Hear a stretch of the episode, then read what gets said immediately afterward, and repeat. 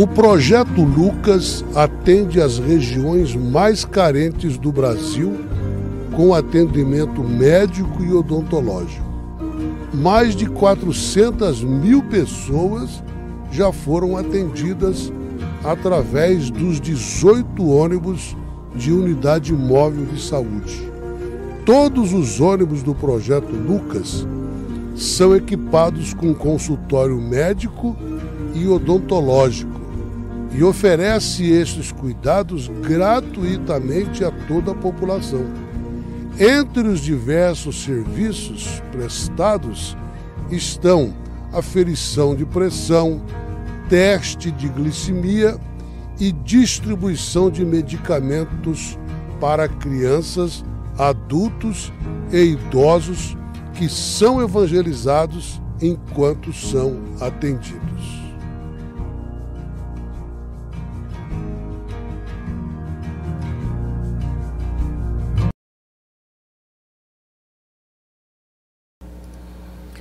Muito bem, estamos ao vivo para todo o Brasil através da rede mundial de computadores. Estamos em mais uma em mais uma jornada. Hoje, terça-feira, hoje é terça-feira e estamos felizes por estarmos aqui 13 de julho de 2021. É exatamente 19 horas, né? E nós vamos estar falando um pouquinho sobre é Mateus capítulo 1, verso de número 18. Nós temos uma, um objetivo de comentar a Bíblia toda, tá certo? Você vai ler a Bíblia toda com a gente, é, Gênesis, estamos falando de Mateus, né? Apocalipse, e não só isso. Nós temos o Pentateuco aqui no nosso canal, temos o panorama bíblico, é só você ir na playlist você se deliciar, você pode né, estar acompanhando. Faça, faça isso, dê o seu like, que isso nos ajuda bastante. Se inscreva no canal para dar aquela força, ative o sininho. Muito obrigado. Obrigado você que está pelo Facebook, obrigado você que está em todo o Brasil e em todo o planeta. Nós temos, é, nós temos alunos da Itália, dona Dona Nelly, que Deus abençoe a senhora, muitas pessoas, né? Em nome de Jesus. Muito bom poder estar aqui ensinando a palavra do Senhor. Fico muito grato com cada manifestação de carinho, cada manifestação das pessoas que chegam, né? E que falam que gostam da nossa, da nossa forma de é, ensinar a palavra de Deus. Fico muito feliz em nome do Senhor Jesus. Já deu o seu like, tá? E vai pegando a sua Bíblia, pegue a sua Bíblia Ó, hoje eu estou aqui com a Bíblia Chat, tá? Bíblia Chat. E você dando o seu like, você também vai estar contribuindo para impulsionar o canal e vai indicando o canal para outras pessoas também, em nome de Jesus, tá ok? Ó, hoje nós vamos falar a respeito de Mateus capítulo 18, né? É, acabei de dar uma aula agora sobre Gênesis, estamos no primeiro capítulo e estamos no quarto episódio do Novo Testamento, do 1 ao 27. É isso mesmo, Novo Testamento, do 1 ao 27. E hoje o tema é ginomai. Ginomai, que é uma palavra grega que vem da origem de Gênesis, né? É isso mesmo, Gênesis. E já aqui na sua tela o nosso o nosso slide, já aqui na sua telinha para que você possa compreender e que você possa então estar entendendo. Que Deus abençoe. Vilma, um grande beijo, obrigado pela sua companhia, minha amiga. Louvado seja Deus. Vai indicando aí o canal, vai conseguindo mais inscritos para gente. Estamos quase chegando a mil inscritos em nome de Jesus.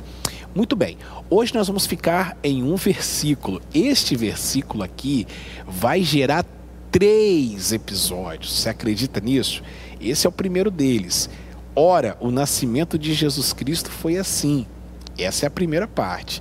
Depois nós temos a segunda, que é que estando Maria, sua mãe, desposada com José, antes de se ajuntarem, vou falar sobre o casamento aí na próxima, na próxima aula, e depois vamos falar achou-se ter concebido pelo Espírito Santo. Então, olha só que coisa impressionante. Neste único versículo nós temos três, é, três assuntos importantíssimos, né? Hoje eu vou falar sobre a ginomai, que é a Gênesis, né? Que está falando o seguinte: eu até destaquei aí o versículo, vocês podem observar. Ora, o nascimento de Jesus Cristo foi assim. Bom, primeiramente eu quero falar para vocês a respeito dos dois evangelistas que escreveram sobre o nascimento de Jesus, Mateus e Lucas. Mateus, ele tem uma perspectiva através de José. Já Lucas fez uma perspectiva através de Maria. Marcos não fala muito, não fala nada sobre o, o nascimento de Jesus. E claro, João, a tese dele é uma outra tese. Bom, por que, que eu estou falando isso? Porque Mateus, ele provavelmente então, ele escreve o Novo Testamento e ele escreve sobre o nascimento de Jesus na perspectiva do pai adotivo de Jesus, que foi José. E provavelmente José já deveria ter morrido quando é, Mateus conheceu Jesus e posteriori, posteriori, posteriori é, escreveu o Evangelho. Né? Então, foram bastante escassos as informações sobre o nascimento de Jesus, mas de muita importância. Já Lucas não. Lucas trabalhou muito essa questão com Maria. É, Maria deve ter dito, dito para ele, ditado para ele sobre a questão de como aconteceu. Está lá em Lucas capítulo 1, capítulo 2, a infância de Jesus também. Então, um acervo maior, um, é, Lucas conseguiu é, falar muito né, sobre essa questão do nascimento de Jesus. Já Mateus não, Mateus foi mais, é, foi mais curto por causa das informações escassas que aconteceu ali é, em relação a principalmente a José. Mas esse versículo é, esse versículo é muito rico e a gente vai observar de uma maneira expositiva. Esta é a palavra expositiva que a gente sempre fala aqui, que a gente desse versículo a gente pode trazer então três assuntos muito importantes. Hoje eu quero ficar apenas com o primeiro assunto, que é a Gênesis, que é o ginomai, que é o tema aí da nossa, da nossa aula de hoje, tá bom? Esta informação é rica em seu conteúdo, tá? Bom, como eu falei para vocês, a palavra aqui utilizada é Gênesis, pode observar, tá bom? E traz o nascimento de Jesus para o âmbito da história, ou seja, não da mitologia. Então, o que, que é isso? É quando o autor vai escrever Ora, o nascimento de Jesus Cristo foi assim. Ele está esse verbo no grego quer dizer fazer acontecer, tornar acontecer ou fazer. Parecido com Gênesis capítulo 1, quando Deus faz, quando Deus dá ordem, quando Deus faz e acontece, né? É, fugindo então da mitologia interessante que uma, como eu falei para vocês até na aula passada, e eu preciso re, re, é, recordar esse testemunho. Uma missionária foi para uma tribo é, inóspita da, da África e ela estava evangelizando. E para primeiro evangelizar, tinha que ensinar aquela tribo a ler e escrever.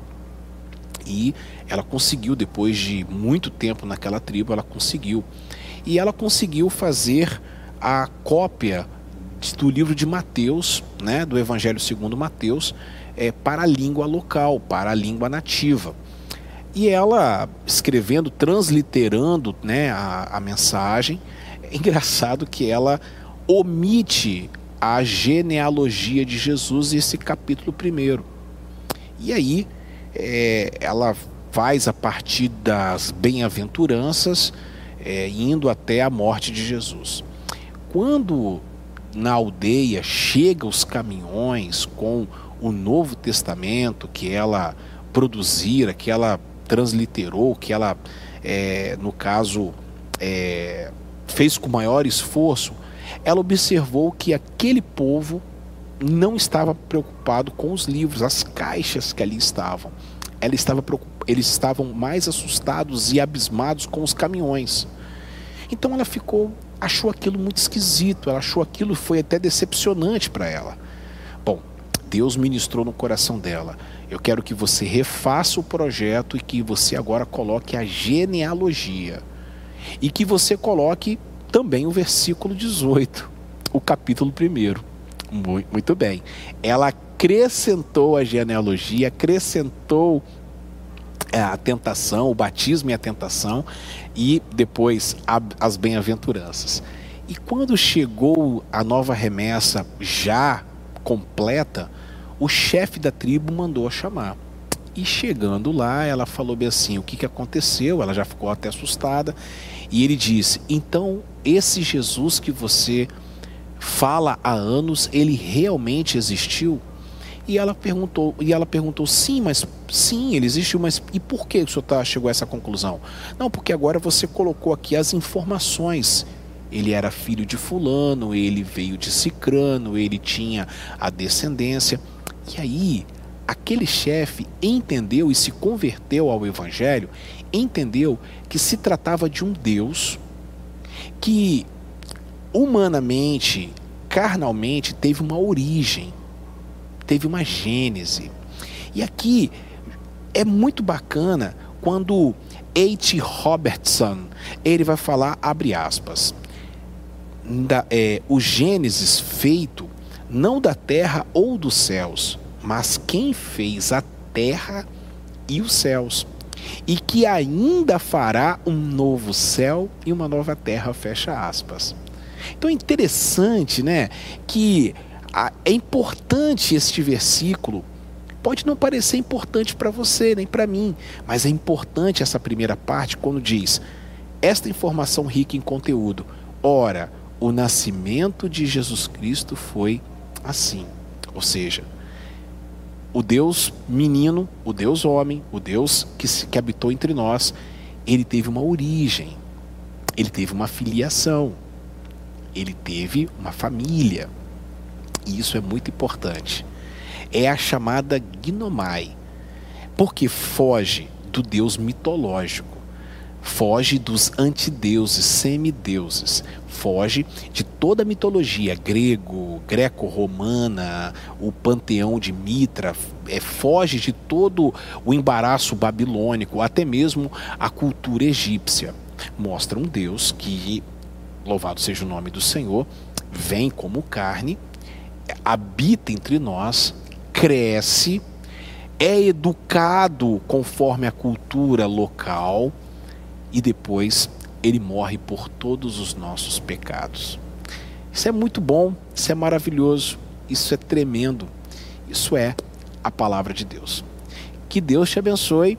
Ficamos por aqui hoje na nossa aula de Mateus capítulo 1, desse comentário de Mateus capítulo 1 verso de número 18. Eu vou voltar, é, prometo voltar na quinta-feira, falando sobre a segunda parte deste versículo, que estando Maria, sua mãe, desposada com José, né?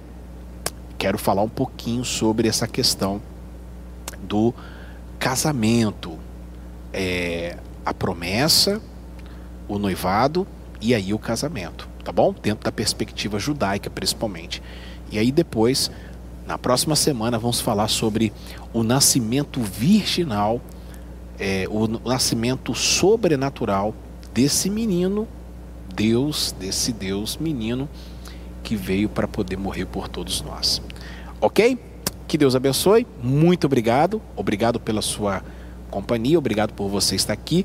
Curta tudo. Faça o seu deverzinho de casa vai lá nas nossas nas, nossos, é, nas nossas playlists e também no Novo Testamento do 1 ao 27. Eu prometo que eu vou falar de Mateus até Apocalipse. Apocalipse já estou falando, já está quase terminando.